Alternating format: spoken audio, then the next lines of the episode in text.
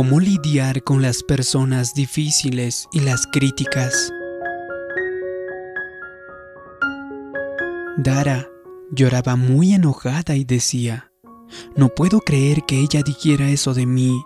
No quiero trabajar con alguien en quien no pueda confiar. Alguien que dice algo cuando está conmigo y luego se da la vuelta y dice todo lo contrario. No tuvo mala intención, Siempre es así, critica a todos. Es la forma en que trata de sentirse bien consigo misma, le dijo Bonnie a su amiga para consolarla. Será, pero conmigo no ha ganado puntos, respondió Dara. Todos pasaremos por momentos en los que se nos critique, a veces con razón, pero muy a menudo injustamente. Eso crea tensión en nuestros corazones y mentes y afecta nuestras relaciones. Alguien en tu trabajo, en tu círculo social dice algo negativo de ti o te culpa por algo, intentando hacer que quedes mal o exagerando alguna pequeñez. Por lo general, los criticones no tienen intención de ayudarte, sencillamente intentan destruirte. Por cierto, la crítica constructiva puede ser útil. La perspectiva de alguien que tiene buenas intenciones para ti puede iluminar un área en la que puedas mejorar. Pero es triste que la mayoría de veces la crítica no tenga como fin la edificación, sino todo lo contrario. Si no se da con espíritu de bendición, se la presenta como aguijón intencional la crítica que más duele es la injusta e inmerecida. Esta crítica es más un reflejo de quien critica que de la persona criticada. He notado que la crítica infundada casi siempre se basa en los celos, proviene de un espíritu competitivo, tiene algo que otro quiere, pero en lugar de alegrarse por ti y mantener una buena actitud, sabiendo que Dios puede hacer algo parecido para todo el que confíe en Él. Los celos surgen en el espíritu de la persona crítica que intenta cubrir su propia inseguridad, siendo cínica, caústica o amarga hacia los demás. Cuando más éxito tengas, más te criticarán si te dan ese ascenso en la oficina no te sorprendas de que los críticos aparezcan por doquier. Bueno, no tiene talento, dirá alguno, solo es manipuladora y se congracia con el jefe.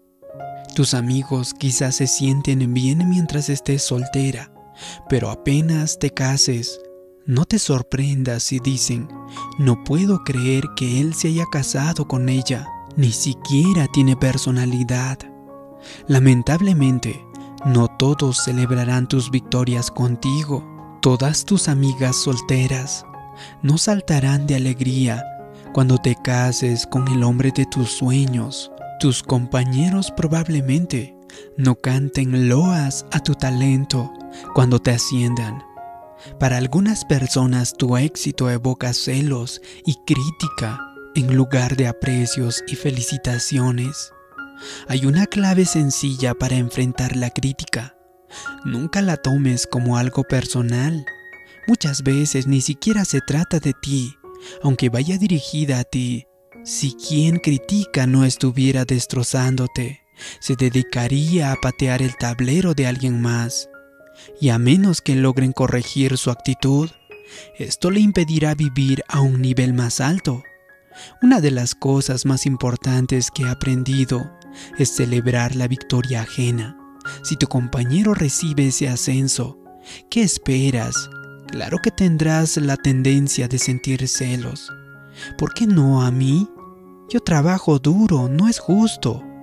Sin embargo, si mantenemos la actitud correcta y nos alegramos por el éxito ajeno, en el momento indicado, Dios abrirá algo todavía mejor para nosotros. He descubierto que si no puedo regocijarme con los demás, no llegaré al lugar donde quiero estar. Muchas veces Dios nos tiene reservado algo bueno, pero antes nos envía una prueba para ver si estamos listos. Cuando se casa nuestra mejor amiga y nosotros seguimos sin casarnos, ¿podemos sentir alegría por ella?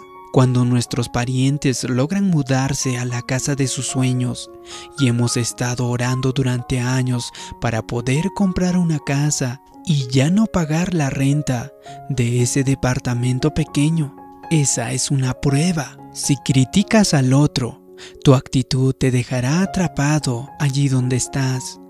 Aprende a celebrar las victorias ajenas, que el éxito de los demás te inspire Debes saber que si Dios hizo algo maravilloso por ellos, también puede hacerlo por ti. Si quieres ser mejor, tienes que saber cómo enfrentar a los críticos, a quienes hablan mal de ti, a quienes te juzgan o hasta a los que te acusan falsamente. En los tiempos del Antiguo Testamento, esas personas eran conocidas como taponadores. Cuando el enemigo atacaba una ciudad, su prioridad era de quitar las piedras de la muralla, que lo protegía para luego usar esas piedras como barreras en los cursos de agua. Al fin y al cabo, sin agua la gente de la ciudad no podría sobrevivir y tenían que salir. ¿Ves el paralelo? Tienes dentro un manantial de cosas buenas, un manantial de gozo y paz y triunfo pero muchas veces permites que los taponadores logren su cometido. Quizá alguien te critique, pero en lugar de dejarlo pasar, te dedicas a pensar en ello todo el tiempo y te molestas cada vez más. Pronto estás pensando, voy a vengarme, voy a pagarle con la misma moneda. Dice mentiras sobre mí, así que contaré todo lo que sé de él también. En lugar de eso, Mantén como prioridad la limpieza de tu manantial. Si alguien te critica y te hace ver mal ante los demás, reconoce esa crítica como una piedra. Si sigues pensando en ello todo el tiempo o te molestas y buscas venganza, quien te criticó habrá logrado su cometido. Dejó una piedra que taponara tu manantial. Ahora tu gozo, tu paz y victoria se ven impedidos y no fluyen como deberían. En verdad, todos tenemos taponadores en nuestras vidas, gente que intenta hundirnos con sus palabras o acciones. Puede hacer el papel de amigo, pero detrás de tus espaldas te romperán en pedazos si pudiera hacerlo. La forma en que podemos vencer esas críticas injustas es no permitiéndonos la idea de la venganza, sin siquiera albergar resentimiento. No te rebajes a su nivel hablando mal de ellos. Sobre todo, no te pongas a la defensiva tratando de probar que tienes razón y que el otro no la tiene. No, la forma en que derrotarás al taponador es sacudiéndote el polvo sin dejar que nada te lo impida. Mantén la mirada en el premio, en tus metas, Haz lo que crees que Dios quiere que hagas. Esto es lo que Jesús le mandó a hacer a los discípulos cuando los envió a otras ciudades para enseñar, para sanar, para satisfacer las necesidades de la gente. Jesús sabía que sus seguidores enfrentarían rechazo de vez en cuando. No todos los aceptarían ni recibirían su mensaje con alegría. Habría gente celosa que los criticaría, haciéndoles quedar mal. Jesús sabía que habría taponadores, así que mandó a sus discípulos a hacer lo siguiente. Y si alguno no os recibiere ni oyere vuestras palabras, salid de aquella casa o ciudad y sacudid el polvo de vuestros pies. Jesús sabía que enfrentarían tiempos de rechazo y crítica, y no les aconsejó que se pusieran en la defensiva ni se preocuparan, ni les mandó defender su reputación para dejar en claro las cosas. Les dijo, sacudid el polvo de vuestros pies, una forma simbólica de decir, no vas a robarme mi gozo, puedes rechazarme, decir cosas feas de mí, pero yo no bajaré a tu nivel no voy a pelear contigo, voy a dejar que Dios me reivindique. A veces, cuando dejas tu lugar de trabajo, tendrás que sacudirte el polvo. Hay gente que se dedica a escalar a ser político, a tratar a hundirte, dejar todo allí. No cargues con ese peso. Llevándolo a casa, sacúdetelo. Si hasta cuando sales de la casa de un pariente puede que tengas que decir, esto me lo sacudo, no beberé de su veneno. Oí que uno de mis competidores estaba hablando mal de mí, me dijo Rick. No voy a aceptarlo. Voy a disparar fuego contra fuego. Vas a ver quién soy. Bueno, puedes hacer eso, le dije. Pero no es así como ganarás. En cambio, deja que Dios te reivindique. Si decides hacer lo correcto, Dios peleará tus batallas por ti. Jamás ganarás tratando de hundir a tus críticos, bajando a su nivel, atacándoles personalmente. Elévate por encima de eso. Cuando alguien te critique o hable mal de ti cosas negativas, tu actitud debería ser, soy superior a eso. No voy a permitir que su piedra tapone mi manantial. No voy a dejar que su espíritu celoso envenene mi vida. Voy a vivir lleno de gozo. Tal vez no hayas estado sacudiéndote las críticas y permitiste que los taponadores se aprovecharan de ti. Has estado pensando en sus críticas, preocupándote por lo que digan de ti, por las personas que te rechazaron. Te sientes seco porque has permitido que taponaran tu manantial. Es hora de quitar esas piedras y de limpiar tu manantial para que siga siempre fresco. Una vez, el apóstol Pablo naufragó cerca de una pequeña isla. Buscó leña para encender fuego y una serpiente lo mordió. La gente pensaba que moriría de inmediato. Eso es lo que uno siente cuando alguien nos critica, cuando alguien habla a nuestras espaldas tratando de que te veas mal. Sentimos el aguijón de sus palabras me encanta lo que hizo Pablo. Se sacudió la serpiente. Es como si hubiera dicho, no es gran cosa, no voy a permitir que me moleste. Puede ser venenosa o fea, pero sé que Dios está al mando. Sé que Dios puede cuidarme bien. Milagrosamente, la serpiente ni siquiera lo lastimó a Pablo. Aunque era peligrosa y venenosa, Pablo conocía el secreto. Sencillamente, se la sacudió de encima. Muchas personas permiten que las opiniones o palabras negativas de los demás les arruinen la vida. Viven para agradar a otros y piensan sinceramente que pueden ser felices intentando mantener contentos a todos. No quieren que nadie diga nada negativo de ellos. Es simplemente imposible. Tienes que aceptar el hecho de que no les gustarás a todos, que no todos van a aceptarte y que no podrás mantener contento a todo el mundo. Alguno encontrará algo mal en ti, no importa lo que hagas. Podrás estar junto a ellos mil veces, pero te reprocharán esa única vez en que no acudiste. La vida es demasiado corta como para tratar de mantener contentas a personas como esas. Es obvio que tenemos que ser amables y dar amor, pero no pases demasiado tiempo intentando agradar a alguien imposible de complacer. Hasta tanto no coincidan cambiar por dentro, no serán felices.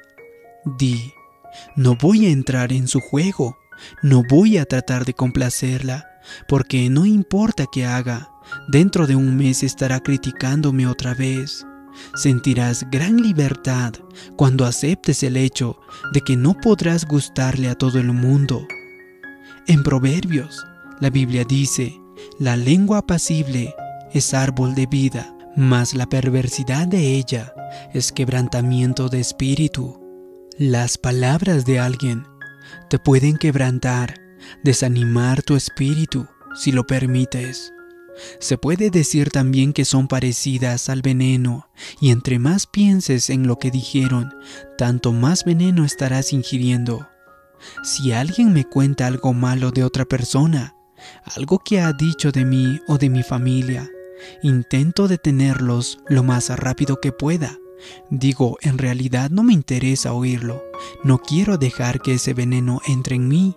Descubrí que es mucho más fácil sacudirte el polvo si no conoces los detalles. Si alguien habla de ti, no vayas a preguntar a los demás, ¿qué oíste de mí? Sacúdete el polvo.